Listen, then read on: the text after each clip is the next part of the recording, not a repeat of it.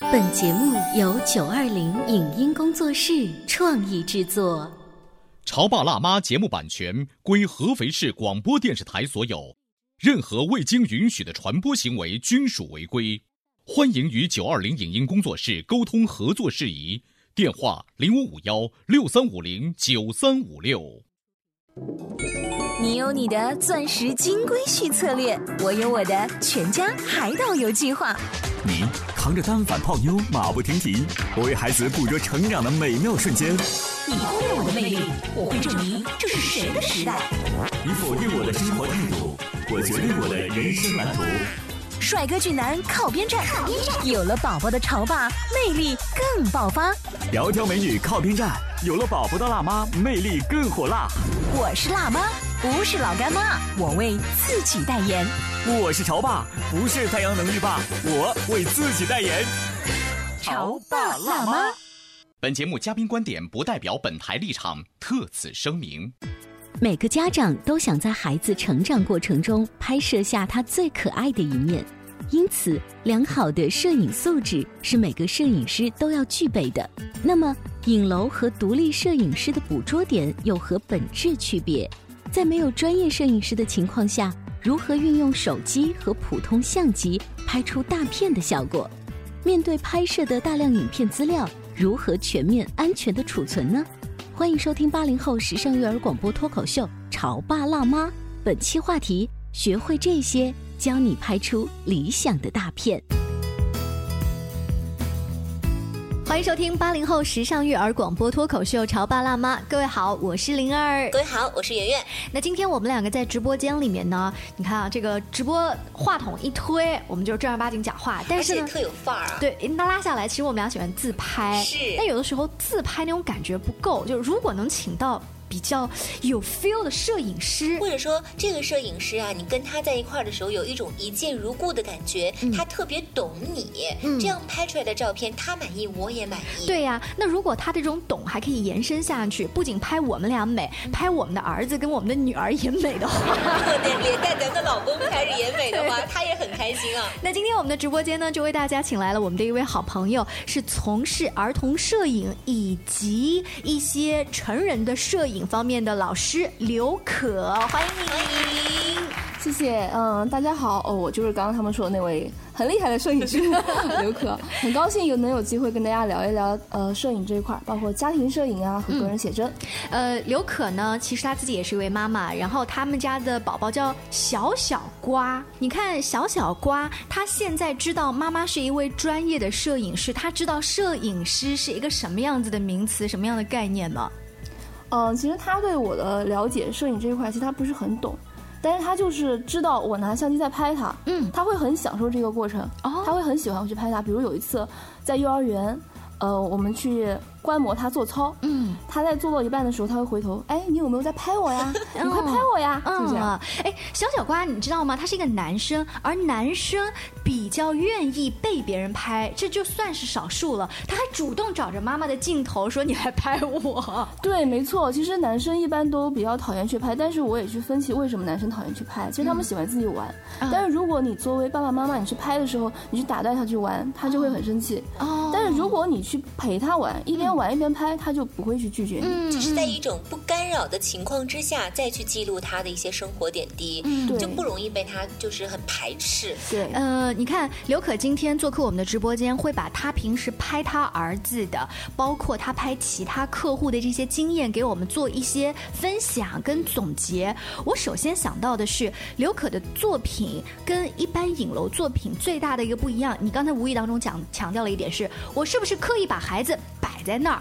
我打断他说：“你别玩那个球了，你过来在这儿就给妈妈拍一张，就一张好不好？回头给你买个冰淇淋。”你发现没有，这个话术是不太一样的。对，是的。所以你的作品跟一般影楼的儿童摄影作品有什么不太一样的地方？哦，我觉得影楼拍摄呢，有一点，它就是人，它就是道具，它不把人作为一个活生生的人去拍，它会让你啊站这里站那里，就完全是摆，把你当成一个道具去摆。比如说你在拍这张照片的时候，其实小孩是不愿意的，他是抵触的。然后你为了故意让他笑，你去逗他，然后虽然是让他笑，这张照片拍下来，你过五年、十年之后，你再去看这张照片的时候，你看到的是他的笑脸，但你也会回忆起当时一些不快乐的记忆。嗯我的想法就是我去拍，你们都是真实的状态。就比如我去客户家，我第一句话就会告诉他们，我说你们当我不存在，当我是透明的，嗯然后你们就按照你们平时生活的那种方式去做，嗯然后我去抓拍，嗯我就希望留下来的都是一些真实的东西，真实的情感。去抓住那些真情流露的那些瞬间，嗯我觉得这才是拍照你的照片的价值所在，最宝贵的地方。哦，这样一说的话，我想到前两天我们家里面外婆过生日，然后呢，宝宝画了一幅画。我们的意思就是，宝宝，你把你这幅画放在外婆的前面，你们一起拍一张照片。宝宝可能觉得我我画这个都已经交差了，还得摆拍一张。我当时正在玩变形金刚。哎呀，烦死了！就那张烦死了的那个表情，以及后来我说笑一个嘛，他很尴尬的笑了一个，这两连拍，就是无意当中印证了刘可刚才说的那种，若干年后我再来看它是什么样子的。嗯，呃就是背后有故事的一种呈现。因为我印象比较深刻的就是刘可的一些摄影的跟别的影楼的一些区别所在。为什么当时我看过他给你拍的一组照片之后，我就特别觉得我要选择他给我的宝宝去记录，是因为呃，他到我家之后呢，我的宝宝有有段时间会觉得很怕生，嗯亦或是说呢，他就在一直在哭闹，嗯不停的哭闹。一般来说，妈妈这个时候会说：“我一定要记录宝宝的笑容，哦他的开心，他的快乐。我不一定愿意就是记录说他的哭，他的嗯，闹。不好看嘛。对，嗯刘可就说没有关系啊，他的哭，他的闹，我也可以去记录下来，这就是他的生活呀。嗯他就是说，平时生活在生活当中的有哭有笑、喜怒哀乐都要包含在其中嘛。后来我想，的确如此，所以后来我们也拍下了一些，就是他哭也很可爱，嗯就是那种状态，是我当时一看就能够想到，哇，晶晶哭的时候也是挺美的嘛。啊嗯，就像刚才圆圆说的这一种情况，就是欣然接受，呃，你作为一个比较特别的摄影师，给家长的建议的这种类型的妈妈多吗？嗯，其实这种类型的妈妈现在越来越多，但是在刚开始我拍的时候会比较少。我之前虽然会跟他们沟通，但是在拍的时候，可能他们会自然而然的就希望去摆拍，嗯，可能会不太愿意我去拍一些那样特殊的画面，嗯比如说在哭啊，比如说刚好摔了一跤啊，他们会不愿意。但是慢慢他们会越来越接受，因为开始可能大家会有一种误区，就是我拍了照片，我是想放在朋友圈去给大家点赞的，嗯但其实这样的照片是你的一个一种记忆的一种保存，它不是需要说去给别人看有多好看，而是你自己觉得好就可以了。嗯，你刚刚说的真是一下点中了很多妈妈的心，就是我是发朋友圈儿也没人点赞。还有很多妈妈会有这样一种心理，不单单是妈妈，比如说爷爷奶奶、外公外婆，或者是孩子的爸爸，他们都会觉得以往的认知是照片里的一定是要笑的，要开心的，要快乐的。其实现在对于我们而言，我们对于照片的另外一种认识，就像刘可刚刚说的，它是一种记忆，它是一种对于生活真实的反应，而不单单只有笑这一种表情。对，所以你看，像是刘可他这一种类型的摄影师，他的照片作品更像是 CCTV 九的纪录片频道，对不对？对，你说的没错，家庭纪实摄影，其实哎家庭纪实，这是对一个比较新的家庭摄影的观念吗？它其实是摄影的一种类型。其实我们以前说到影楼摄影和家庭摄影，都会觉得家庭摄影可能更先进一点，其实不是这样。嗯其实影楼以前拍的呢，它是属于人像摄影这一类，但是他们做的就是越来越商业化。哦嗯你会觉得啊、很多道具、很多衣服，但它其实忽略了一个人。作为人的本嗯身，他的个性这些东西，然后家庭纪实摄影其实现在也是良莠不齐，嗯有好的也有拍的，呃，所谓的摆拍的纪实摄影，其实那就失去了纪实的意义了。嗯，只是把它弄成了一个黑白色调，呃，对看起来好像是纪实一在样家里面的某个角度。就举个例子，比如说你去拍的时候，啊，妈妈会非常想拍一个小孩儿去笑的一个表情，但是他当时并没有笑，有的妈妈会去隔着他，嗯，哦就让他去笑，但这其实是很不真实的，他并没有因为一件事情让他开心的去笑。那我隔着他这个过程 算是一个很尴尬的妈妈曾经没有经验的样子，你会把我给记录下来吗？所以如果是我的话，我不会去选择去拍按照妈妈的想法去拍小孩哦正在对着什么东西笑，而是我就会去拍你去隔着他 这个这个动作，这个动作嗯对我会让你去看一下你隔着他是个什么样的样子，你当时在想什么，可能你看到这个照片你会思考。啊啊，所以呃，刘可在帮那些小朋友或者爸爸妈妈拍照的时候，也不会刻意强调说你们要穿着什么蓬蓬裙啊，啊，穿成什么西装打领带呀、该是在家里哪怕棉毛衫裤也就这么拍了。对，是的，最好的就是最自然的那种记录，嗯不需要去呃穿什么样的衣服去摆成什么样的样子。 那会不会有一些家长觉得我花了这个钱，我都没有穿一套公主裙出来给我家闺女五岁生日拍一套照片，对不对？你讲的没有错，这就是我当时觉得呃最累的一个地方，就是，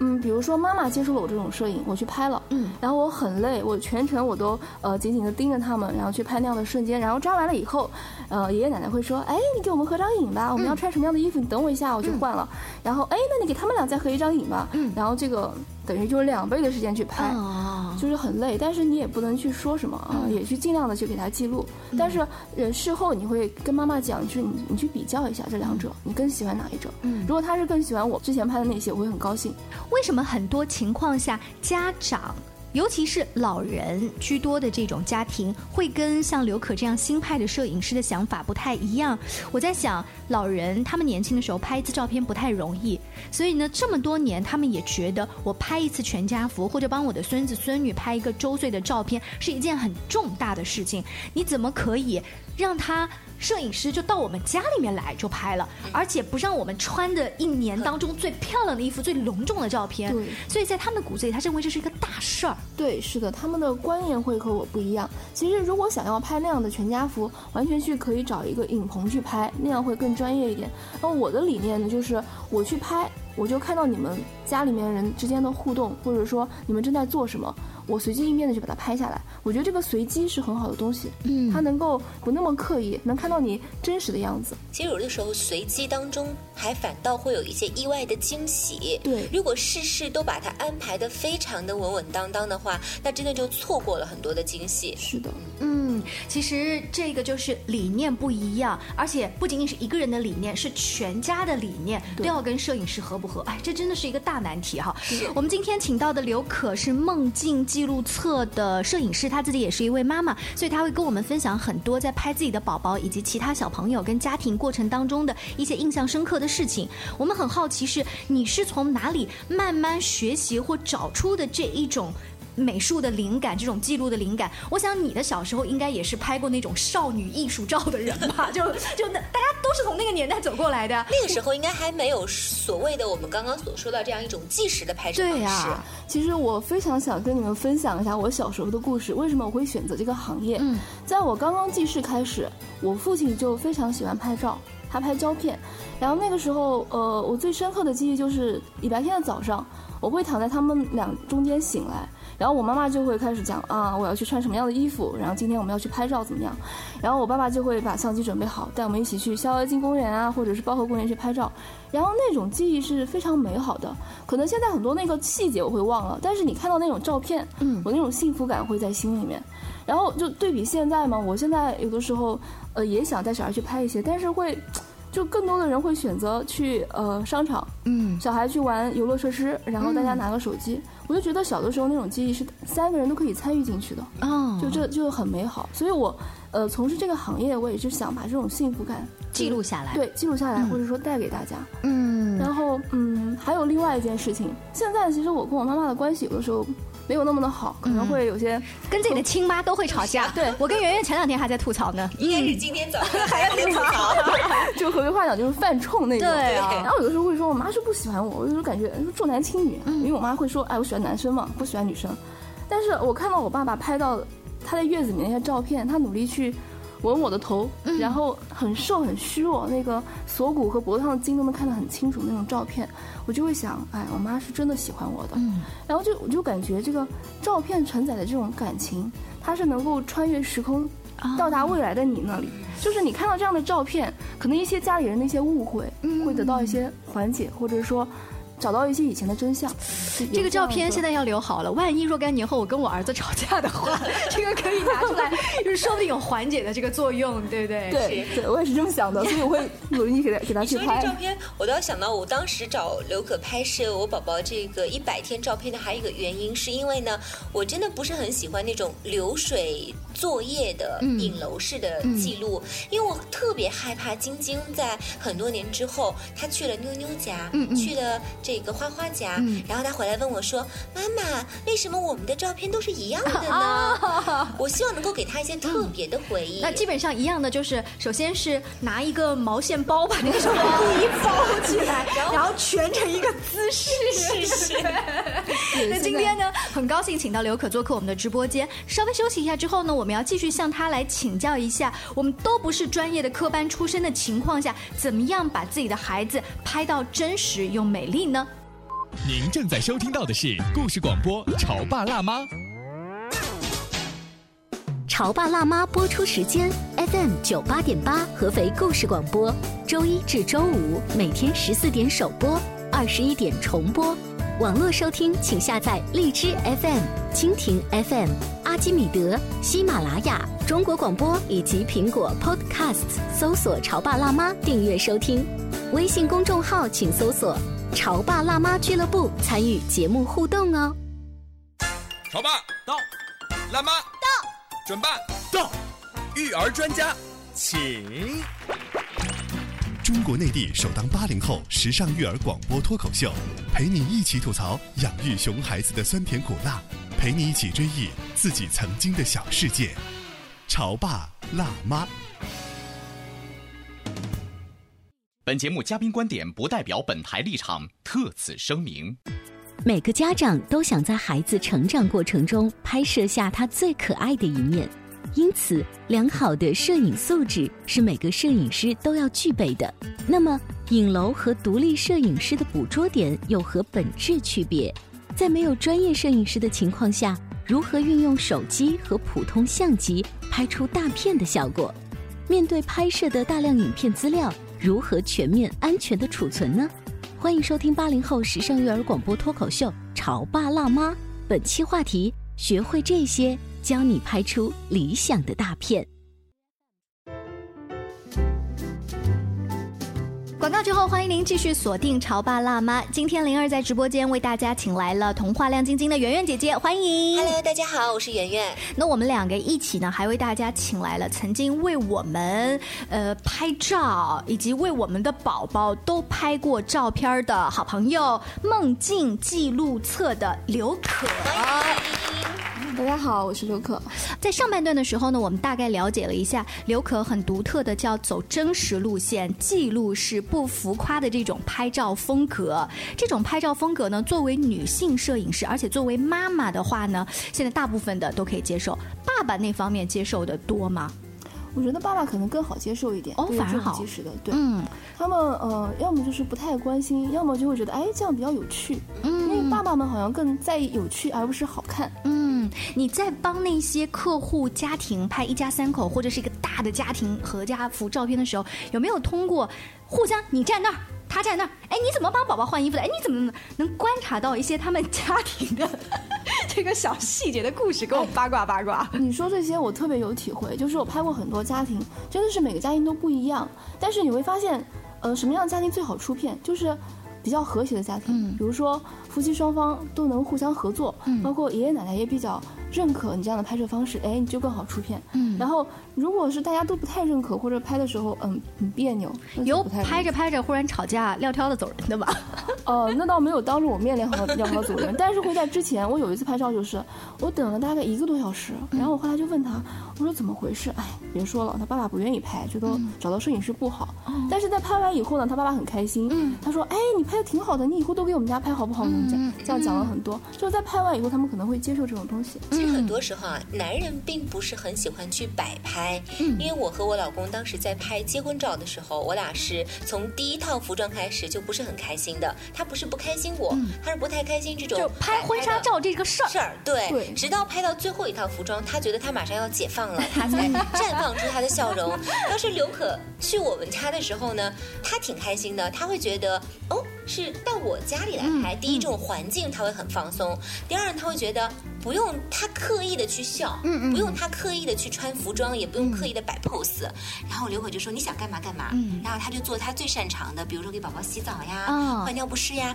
就这样这些东西。就他有的时候拍着拍着，他反倒会把他刘可忘记了摄影他的师存在。嗯所以后来他真的很开心，他说我特别喜欢这种记录方式，嗯能不能以后每一年的时候都把它请来？后来我说哦，好，我知道了。 哦就是价钱有点高，对吧？ 其实当时拍呃圆圆的时候，我当时印象特别深。我拍的所有家庭里面，你们家是唯一一个爸爸给孩子洗澡的。对，而且当时那种对比很强烈，你知道吗？因为她呃老公是那种人高马大型的，然后她的女儿很娇小，在她手里，她捧小心翼翼捧着给她洗澡的那种、那个过程啊，我当时拍的也很开心。对，因为我老公特别喜欢给孩子洗澡，因为什么事儿都不做，只做这一件事。，做的还算娴熟，但是你当时并不觉得老公给宝宝洗澡是一件怎么很特别的事情，而通过第三方来观察的时候，才发现哦，他拍了那么多家的爸爸和妈妈，才发现原来爸爸给宝宝洗澡的那么少。今天晚上赶紧表扬一下老公有我天天表扬他。 我们刚才说到的摄影师，如果是女性的话，他们的作品的角度啊，会和男性摄影师。大家来回忆一下哈，你带你的孩子去影楼拍照，你自己当年拍婚纱照，或者说艺术摄影、写真等等，以男摄影师居多，那会不会有什么不太一样角度方面？我觉得会，呃，现在也有一些说法，就是说女摄影师拍的会更加细腻一些，嗯，男摄影师他比较注意的什么构图、视哦觉冲击这些东西，但我觉得家庭摄影这个它本身就是体现一个，呃，人与人之间的感情一种关联的东西。首先你要有一些很细腻的观察的角度，嗯还有你的敏感度要很犀利才行。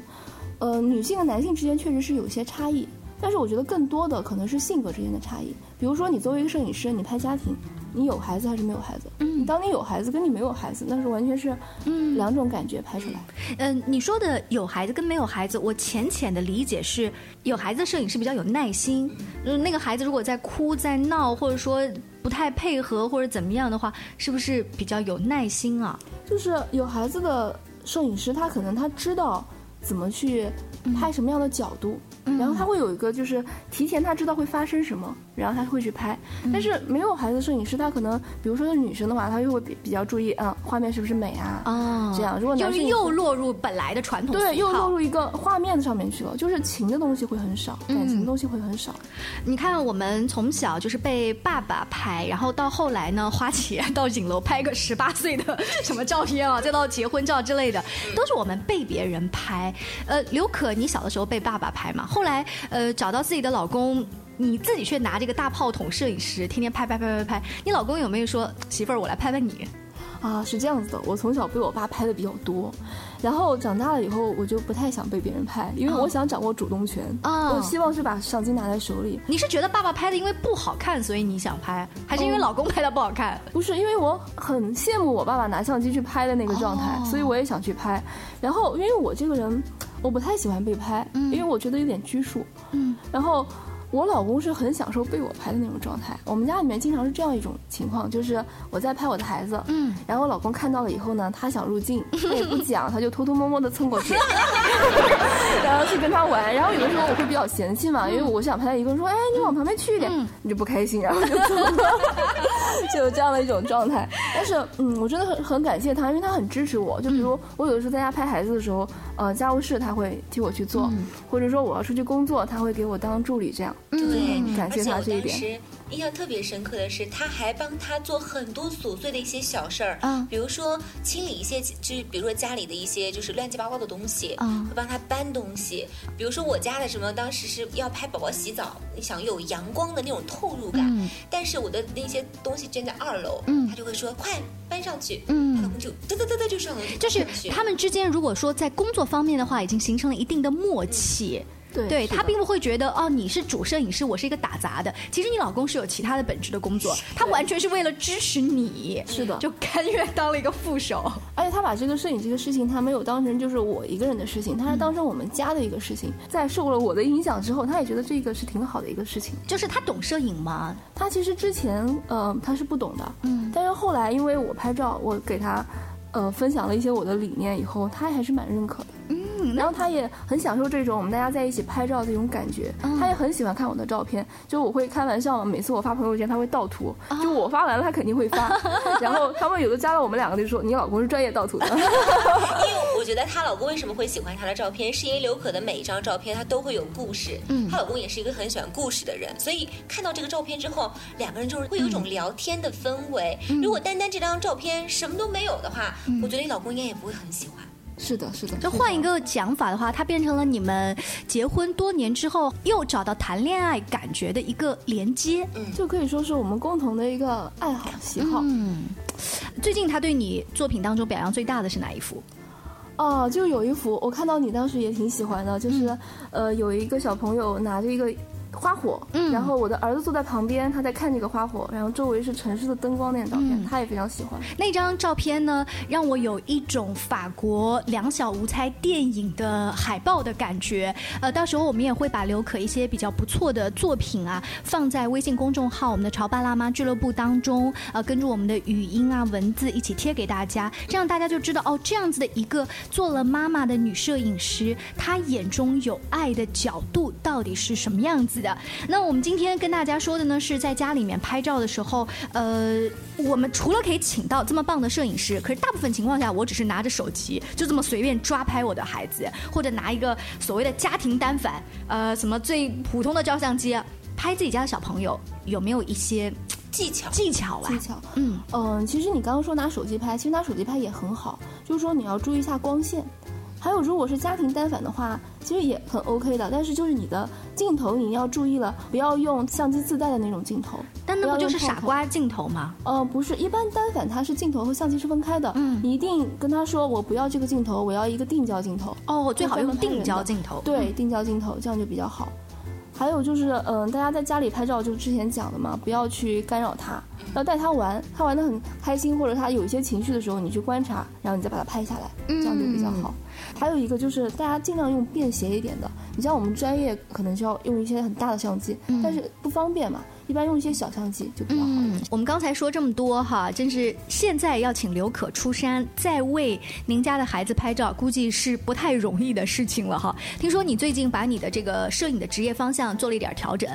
呃，是的，我是从拍转到教，嗯，这是有两个原因。第一个也是我自身身体的原因，因为拍多了，拍小孩机位比较低，都是蹲着的，就是膝盖现在不太好。如果是一直那么拍，可能受不了。嗯，还有一个就是在我拍了那么多家庭以后，我发现你去拍照一下午的时间，真的能值得你记录下来的瞬间并不是那么的多。嗯，因为拍孩子它是一个长期的过程，其实拍孩子最好的。呃，摄影师还是父母，嗯，所以我在想，就是把这个技能怎么去用相机，怎么能让你拍到满意的照片，这个技能交给父母，然后让他们自己去拍。我觉得这个是应该是更带着感情去拍的一些东西。哦，呃，所以在你们家里面，因为你的职业特点，你肯定拍了好多好多自己儿子小呱呱的照片。你知道，圆圆，我们的手机里光都已经存不下了，再加上你自己的单反相机啊，什么微单啊，各种，你怎么把它再整理出来？你再出一个什么册儿？你再冲洗出来？你是怎么做储存的？哦，其实，嗯、不瞒你们说，我的手机和家里的电脑都是满的，嗯，然后还买了很多就是存储的东西，都是满的。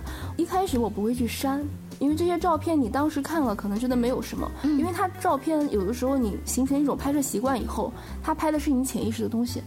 然后你再过个一年你再去看，你再去选。再去把它给选择出来，你可以去洗出来，也可以去做相册，这都是可以的。你的意思是，就是先让它放一段时间，对，一年之后我们再去删。对，让它有个沉淀。就是这哦个，照片也是有温度的。对对。放个一年之后，难怪你手机那么多照片都不删了。 今天呢，我们把梦境记录册的刘可请到了直播间，跟大家来分享一下她做儿童家庭摄影的一种想法和她的新理念。如果你感兴趣的话呢，也可以继续来关注我们关于育儿的一些有趣话题——潮爸辣妈俱乐部的微信公众号。下期见了，拜拜。再见。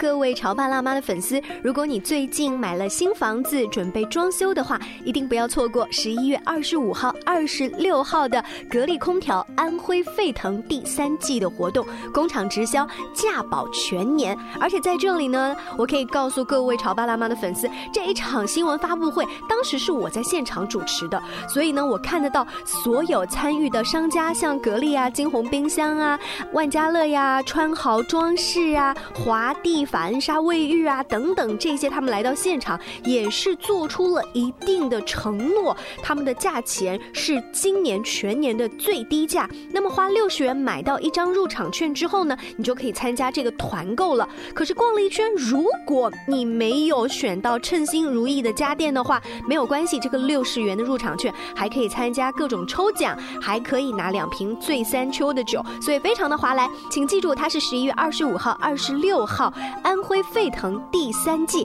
地址呢就在高新区的湘江大道与明传路交口向西两百米，格力合肥工厂南大门。记得这六十元的入场券呢，可以拨打故事广播的电话购买一下，六三五零九七五五六三五零九七五五。